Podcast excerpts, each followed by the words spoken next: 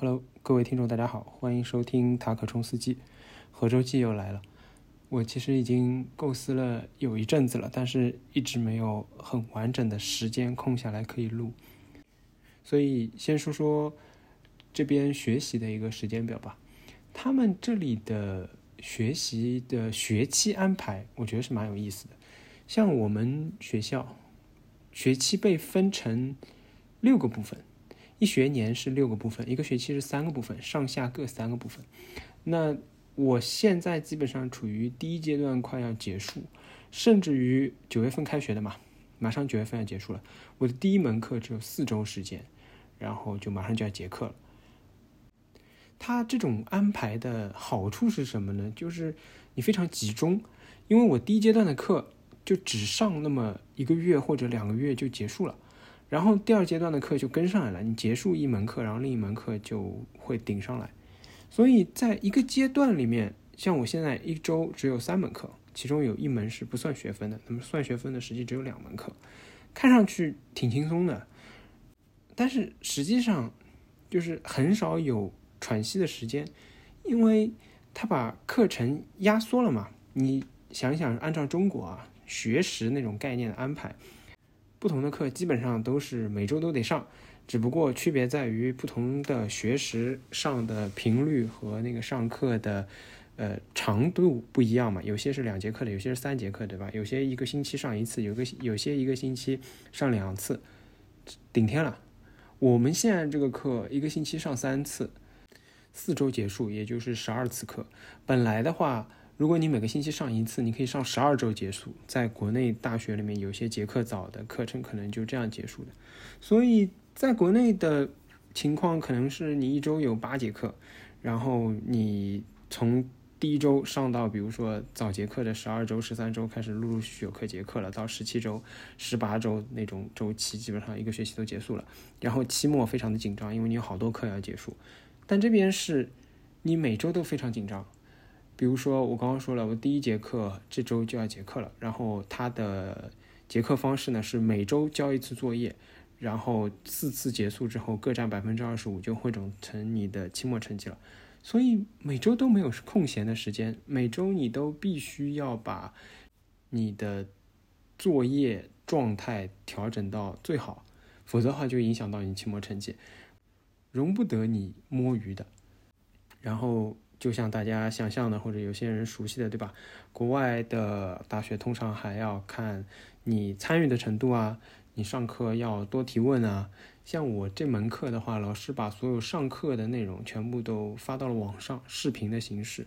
所以，我们上课的时候其实并不讲课程本身的内容，通过这些视频在网上你自己看。看完之后就直接在那个模块里面向老师提问，然后老师上课的时候就来讲解大家所有人的问题。所以空闲时间要做作业，要看下周的内容，要想一些问题出来提问，这样才能让老师记住你是吧？非常的紧凑。然后呢，我第五周就要有 presentation 做了，第十周就另一门课结课了。我这个第四周结课的。课程呢，从第五周开始就有新的课程顶上来，维持这个每周两门课加一门不计学分的，总共三门课的这么一个状态。它让你的整个学期都变得非常忙碌，所以我的感受就是，谁说老外躺平的？这是很多人对欧洲的看法啊。很多人说你要追求 work-life balance 啊，你就到欧洲，对吧？然后这边的人比较躺平，呃，节奏比较慢，但是至少在荷兰，所谓的衡水学习是这个状态的。我觉得其实你可以看到他们对于事物的要求，并不是我们想象中那么随便和放松的，它是有要求的。那从哪个角度你会让你觉得他们很躺平？欧洲又为什么会有这样的所谓名声呢？我想了一想，尤其是我观察这边的人也好，事物也好，我今天想聊聊这个话题。刚来的时候天气还很热，这边晚上就会有蚊子嘛。晚上睡觉的时候，遇到房间里有个蚊子，那完了，对吧？惨了。但是我发现不太对啊，就这蚊子虽然有时候挺烦，偶尔在你耳边绕两下，它一个晚上下来也不一定咬你一次。当然啊，我这个也没有分析过，也不科学，仅代表我遇到的蚊子，好吧？如果有其他人，你遇到的蚊子比较猛烈，那我这个并不能代表所有人，好吧？但是我只能代表我看到的一些情况。我真的就觉得这里的蚊子也不是很上进，它有时候，比如说我们两个人在家里，然后晚上灯开着，它有时候就停在某处，或者被我们发现房间里有甚至不止一个蚊子，但是我们都没有被咬，或者就像我说的，偶尔咬你一下，可能一个晚上也就被咬了一下，但实际上我可能真的打死就不止一个蚊子，所以。虽然我最后的标题不会是这个，但我一开始在想这期节目的时候，我真的想说，标题就是这里的蚊子啊、苍蝇啊都活得比较容易，就连蚊子、苍蝇都活得容易，以至于死了也容易。什么概念呢？就是这里的蚊子、苍蝇太好打了，他们就是很笨，让你觉得就是他们应该没有经常被打，以至于没有经常训练出来。逃生的这个技能，当然了，它作为一个蚊子，作为一个虫子，对吧？它逃起来肯定还是很快的，并没有那么容易。但是相对来说，基本上我都可以说，飞进房间的苍蝇也都是可以打死告终的。如果你愿意的话，最夸张到什么程度？你们想象一下，房门关的时候，有时候会有那个边和那个门框的边缘。我有一天看到我们厕所的那个。门框边缘关门的这个重合的位置，夹死了一只苍蝇。就是它要在什么状态下和什么情况才会死在那个位置？我真的很不理解。就他对关门毫无预警、毫无征兆，也没有任何警惕性，在这种移动和势头上，他也没有躲开，然后他就直接在关门的时候被夹死了。我说了，我只能代表我观察到的，或者说我遇到的。如果外面有更善于求生的啊，移民蚊子或者移民苍蝇，我没有办法解释。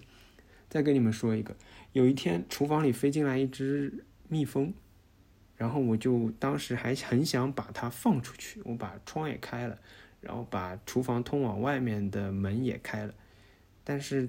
他好像没出去，然后我也没注意了。过了一会儿，我就走了。第二天，他死在了窗边，我真的很不理解。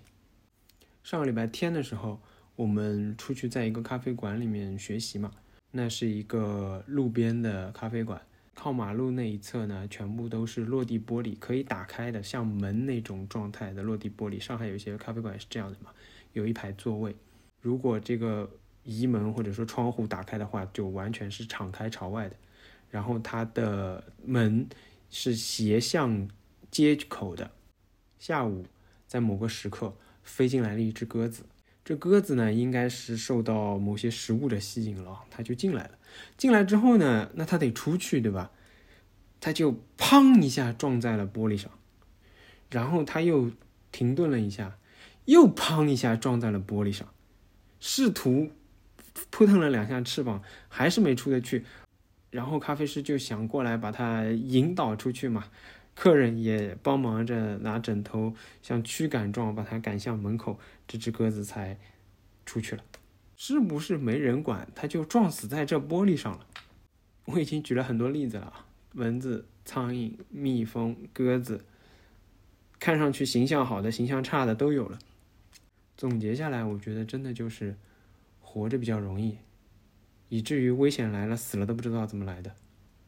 我有时候觉得，我们中国人啊，一直生活在不安感当中。当然有各种各样的原因了。我们整个近代史，不管是事实上还是教科书里的宣传状，我们都是以危机意识为主的。我们的生活，我们父母辈的。生活经历，以及我们在疫情当中体验到了父母辈的生活经历，也都是以危机为主的。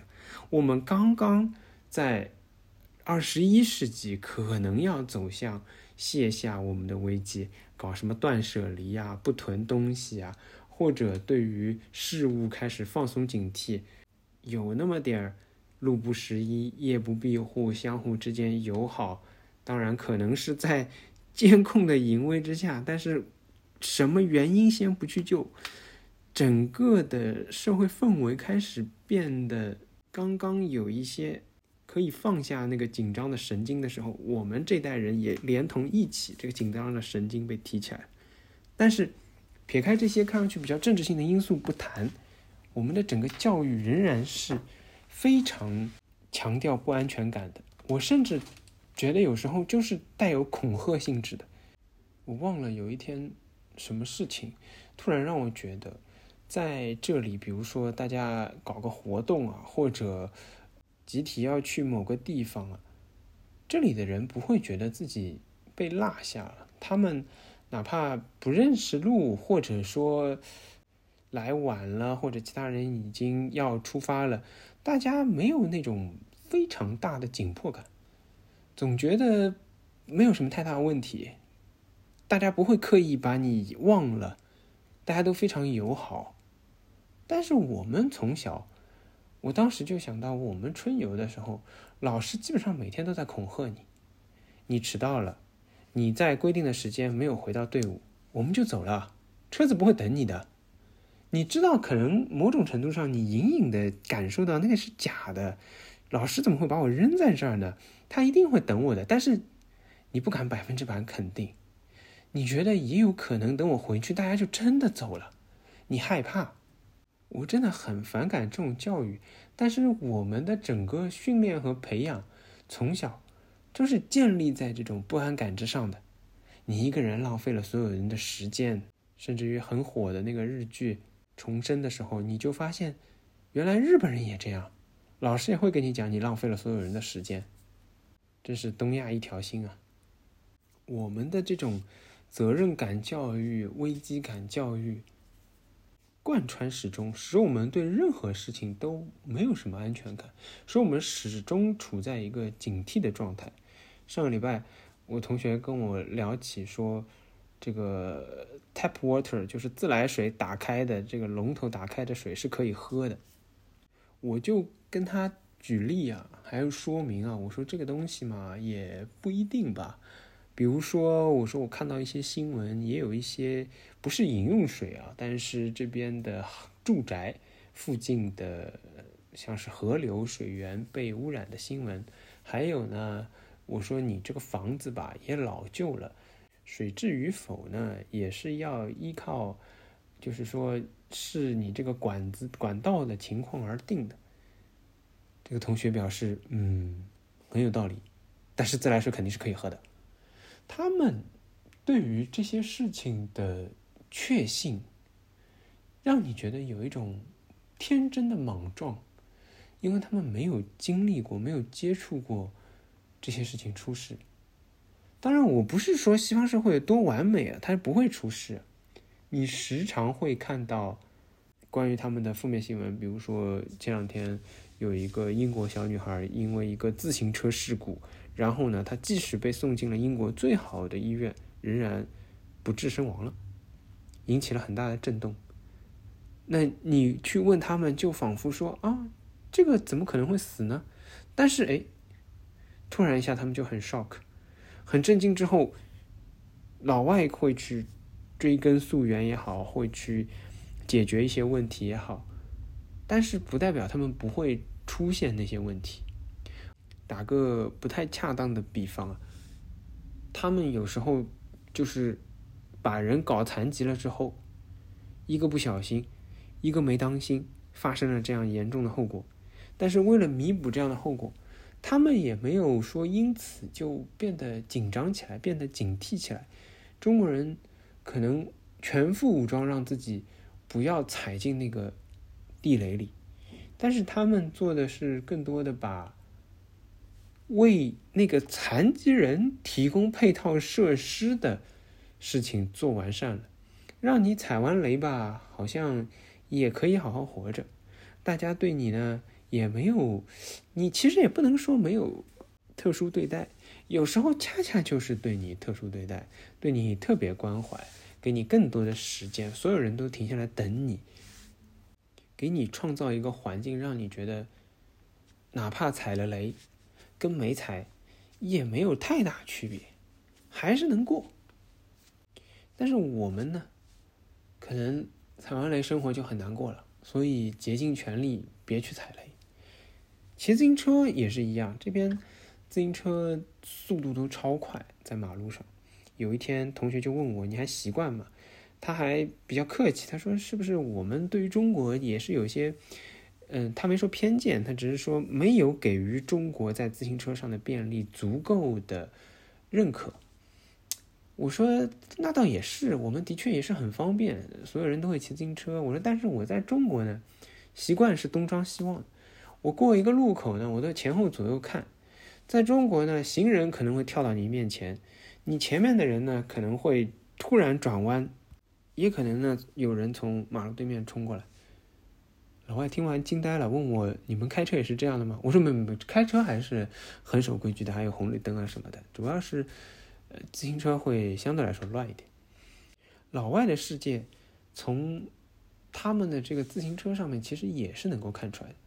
他们之所以能够骑得这么快，他们完全是依赖于在这套规则下，其实也谈不上信任，只是大家所有人都在这套规则下行驶，没有人会不打手势转弯，而打了手势的人不会关心后面的人是怎么看的，因为我打了手势了，我要转弯，你后面的人假设应该要让我，或者我在最外面的情况下，我就该转我就转了。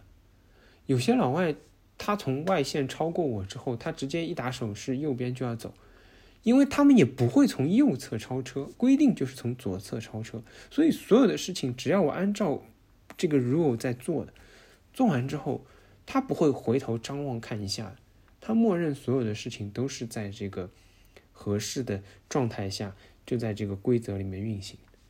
所以他们总是有这个转盘嘛，就是他们没有很多红绿灯，很多都是以转盘替代了。然后转盘的规则就是很简单的，后进圈的人要让先进圈的人。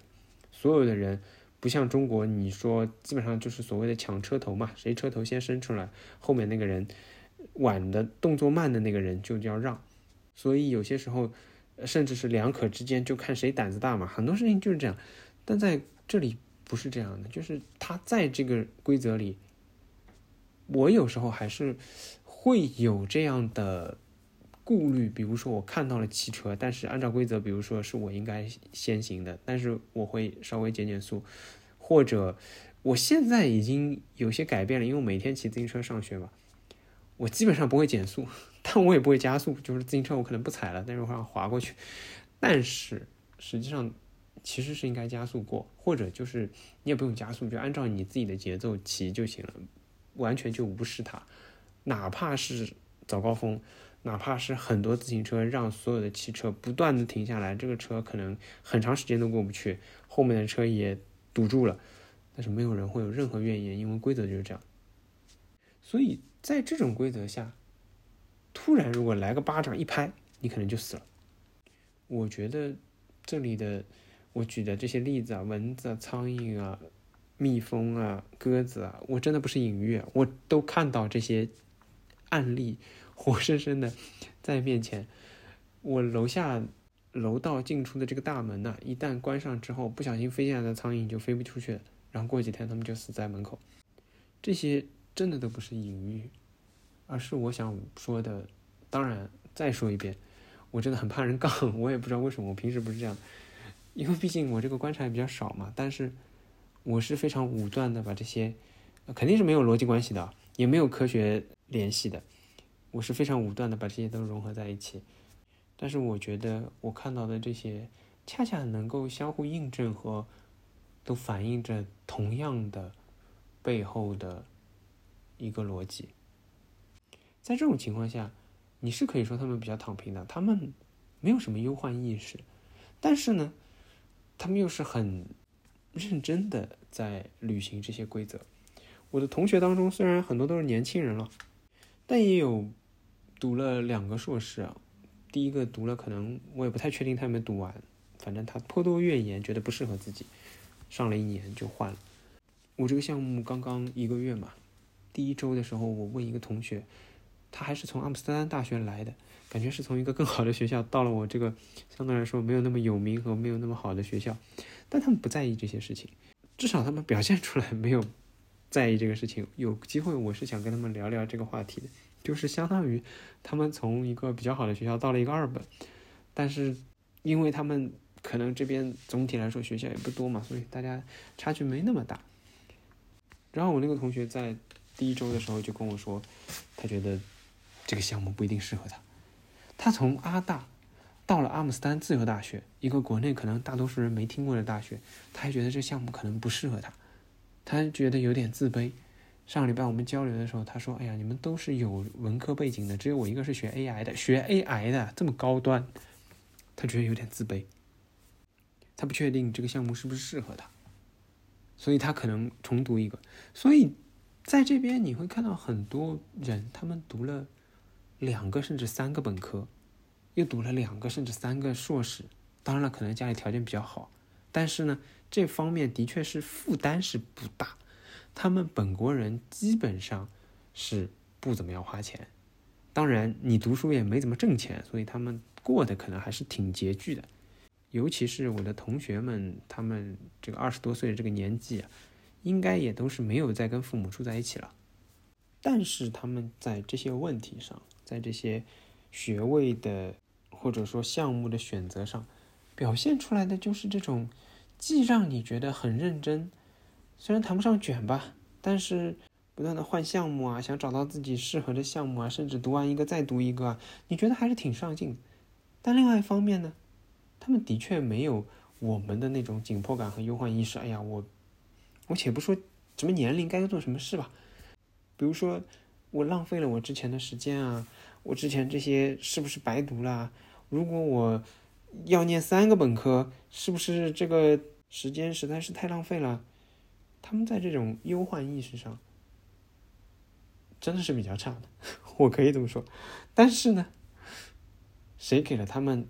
不需要有忧患意识的底气呢，这就是个问题，对吧？你当然也可以说这个状态并不好，你不喜欢这个状态，我觉得也没问题。但是就我个人来说，如果真的要我总结，我其实就是一句话：我不喜欢从小到大都是那种大家都要走了，车要开了，如果你晚到，没有人会等你那种状态。这结束可能有点仓促，有点戛然而止了，但是想说的话。也翻来覆去，从各个角度都说的差不多了。感谢大家的收听，今天节目就到这里，我们下期再见。